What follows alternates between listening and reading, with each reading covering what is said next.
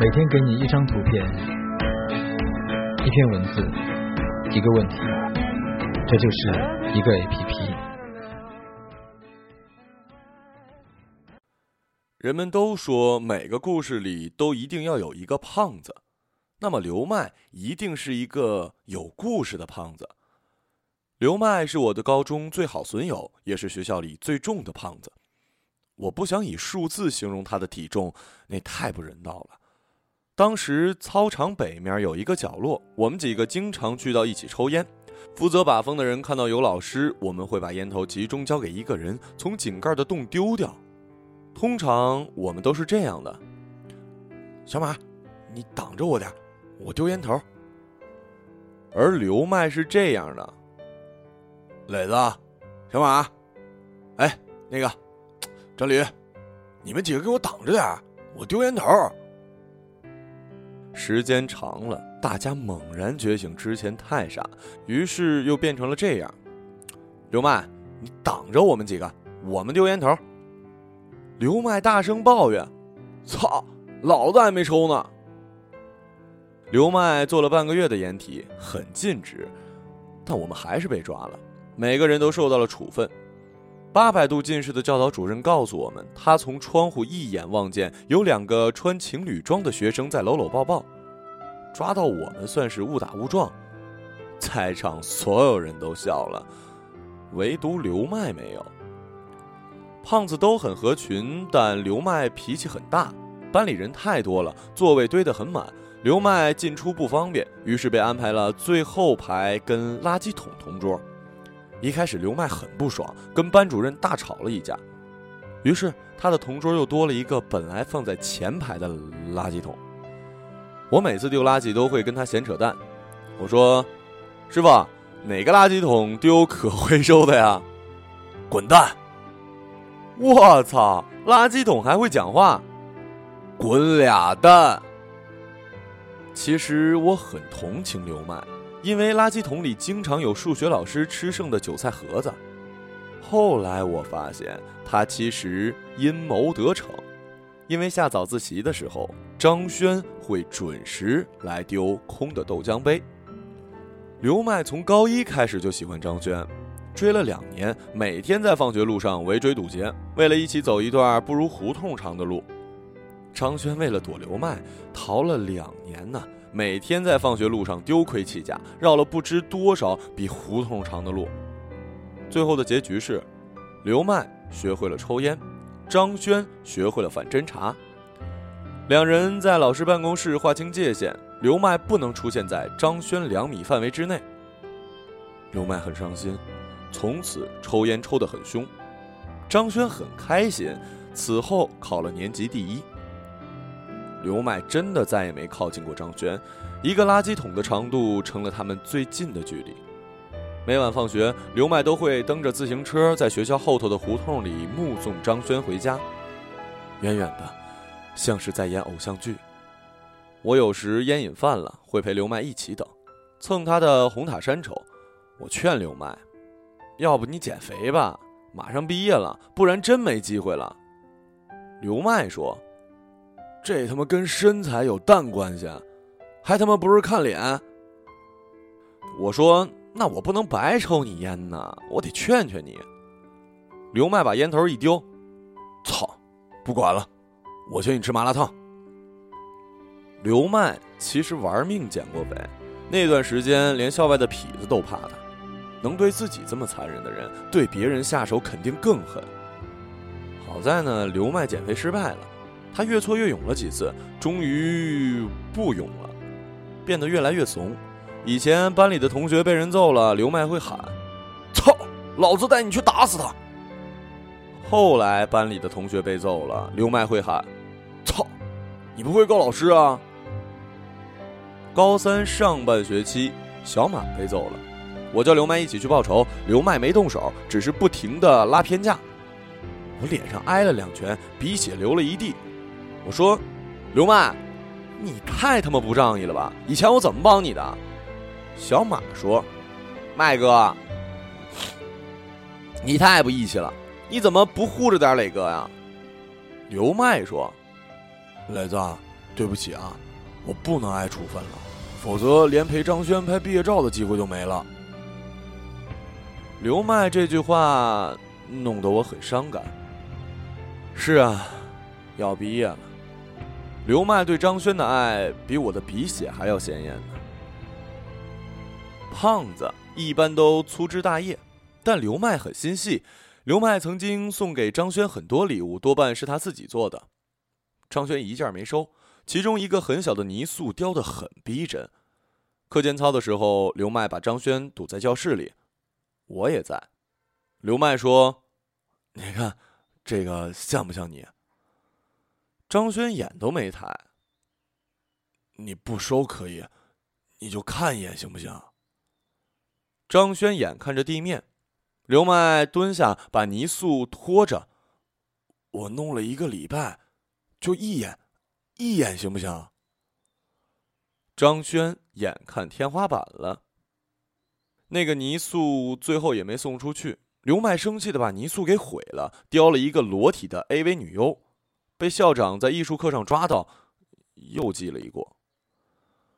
张轩用现在的话来说是女神级别的，要不是刘麦很能打，早就被情敌打死了。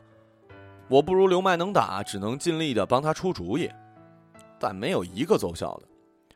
高考前一百天，大家都很刻苦，除了复习，唯一的放松就是聚到一起偷偷抽烟。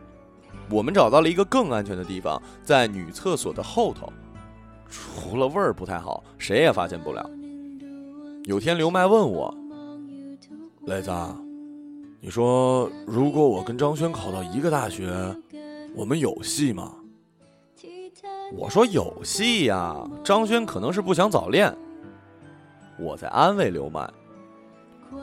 磊子，说真的哈，张轩要真看上我了，连我都得替他喊冤。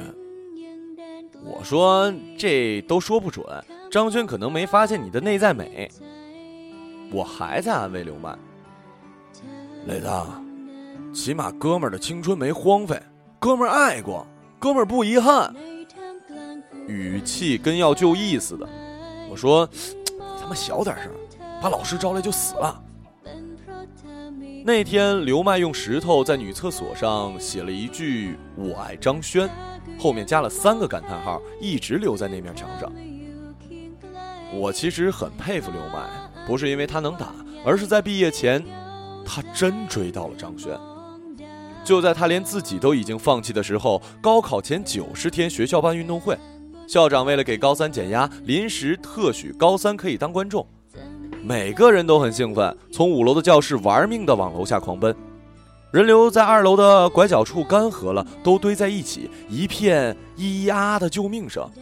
我挤进去找刘麦，我拿着我刚买的相机要去拍张轩，没找到，只发现一地的鞋和血。运动会因为这次踩踏事件结束了，刘麦跟张轩却因为这次踩踏事件开始了。刘麦玩命的护住了张轩，真真的头破血流，住了半个月的医院。张轩毫发无伤，在班里哭了一通，又去刘麦的病床前哭。我也去哭，我的相机尸骨未寒，见着刘麦拉着张轩的手说：“别哭了，别哭了，人没死，人没死。”我也过去拉着刘麦的手说：“哎呀，我操，相机死了，相机死了。”刘麦说：“去，再打扰我俩，我他妈让你死！”刘麦真的跟张轩在一起了，背着全校所有人，只有我知道。刘麦没赔我的相机，不要脸的告诉我以后他结婚随礼就免了。我心疼，又心暖，心想相机呀，你死得其所呀！我成了刘麦跟张轩的超级电灯泡。他们是地下情，整天跟谍战接头一样。我负责把风，每天放学后，刘麦会在小胡同远远的跟着张轩，两人连接吻都不敢。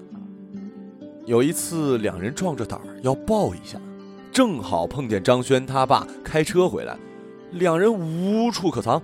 刘麦一背身，把张轩挡在身后，有惊无险呢。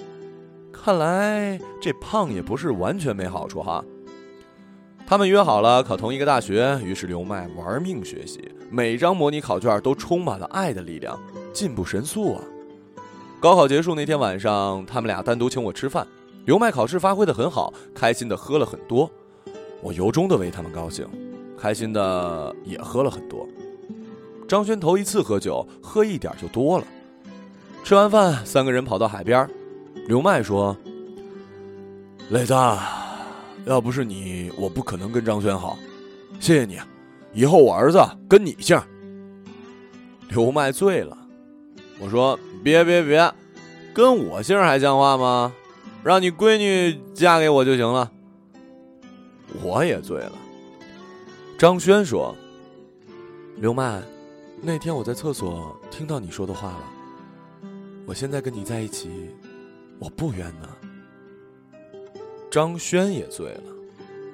我想说，靠，世界真奇妙。却听见刘麦扶着栏杆呜呜的在哭。刘麦如愿以偿，追随张轩去了浙江。我考去了北京，每天在 QQ 空间看见刘麦晒他们如胶似漆的照片。大二，我去刘麦的学校找他玩，三个人悄悄的在刘麦的宿舍里喝啤酒。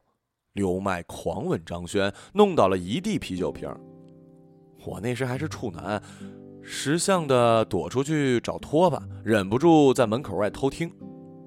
刘麦说：“张轩，我爱你。”嗯啊。张轩说：“嗯。”张轩，我爱你。嗯啊嗯啊嗯啊。嗯嗯。张轩，我爱你。啪！操！床板塌了。那天他们的好事没成，看来胖的确没什么好处。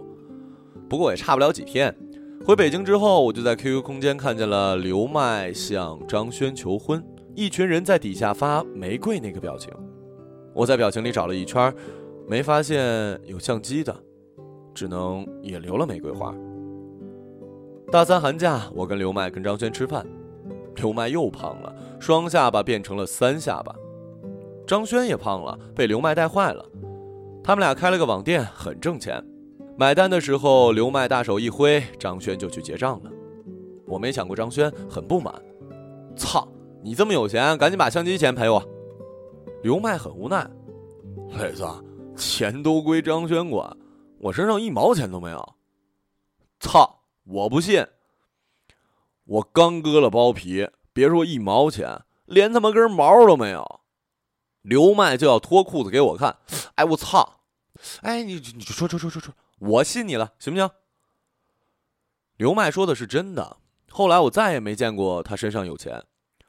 从大三直到毕业，从毕业一直到工作，我们一起吃了无数顿饭，每次都是张轩买单。我很想抢一次，却次次都被刘麦拉住。磊子，哥们儿请你一辈子饭都愿意，哥们儿不亏呀。又是要就义的语气，你他妈小点声，被张轩听见你就死了。几个月后，小马出事儿了，车祸，我悲痛欲绝。料理完小马的后事，终于买了一次单。吃饭的时候只有我跟刘麦，刘麦那晚喝多了酒，先是哭小马，后是哭张轩。他跟张轩分手了。没有特别的原因，用刘麦的话说，就是岁月磨光了所有的精神，剩下的都是神经了。我劝刘麦，没事儿，人生无常的。我酒杯里掉了不少的眼泪。磊子，想开点人生就是无常的。他的杯里也落了不少鼻涕。我俩不停的干杯，醉到我觉得。像刘麦一样重，他觉得像我一样轻，倒在地上谁也起不来。我哭着给张轩打电话：“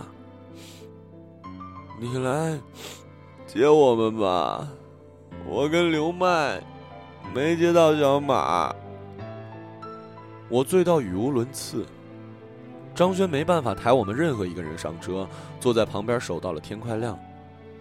我先醒了，还是抬不动刘麦，也守着。我问张轩：“你们为什么要分手啊？多可惜啊！”张轩不说话，只是眼睛红了。这么多年了，你忘了当初刘麦怎么追你了吗？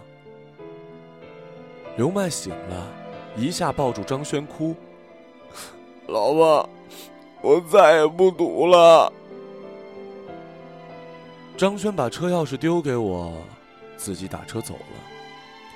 我把我仅有的积蓄借给了刘麦还赌债，但还是杯水车薪。他在网上赌球输了十几万，透支了几张信用卡，还有高利贷。我这辈子头一次冲刘麦发火，给了他一拳。然后两个人又跑到高中后头的胡同里喝酒。我们翻墙进了学校，悄悄的在女厕所后头抽烟。刘麦边抽边哭。磊子。墙上我写的字没了，我边抽边想，何止是字没了呀？墙被重新粉刷过，抹去了所有在这里发生的故事，抹去了刘麦、张轩，我跟小马，以后还会抹去更多的人。刘麦哭得更大声了，磊子，这里有张轩写的。墙上有两个字：“不冤。”这么大的哭声，终于把老师招来了。那几天的日子只有喝酒，我跟刘麦形影不离，像是回到了从前。刘麦喝多了，跑回张轩楼下哭，拦都拦不住。有天夜里十点，终于等到了张轩。刘麦远远的看着，像高中时候一样。张轩没打招呼，视而不见。张轩的身影消失在拐弯处。我说：“刘麦，你他妈追呀！当年的牛逼劲儿呢？”刘麦说：“啊啊！”然后，砰的倒在了地上。刘麦不像当年那样能打了，两个拿着棒球棒讨债的人狠狠的揍了我俩一顿，我肋骨断了一根，刘麦缝了十一针，张轩小臂骨断裂。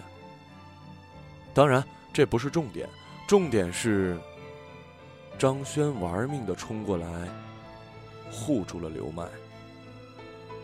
我以为这会是他们和好的契机。一个月之后，我只听说张轩帮刘麦还了钱。大团圆只存在于故事中。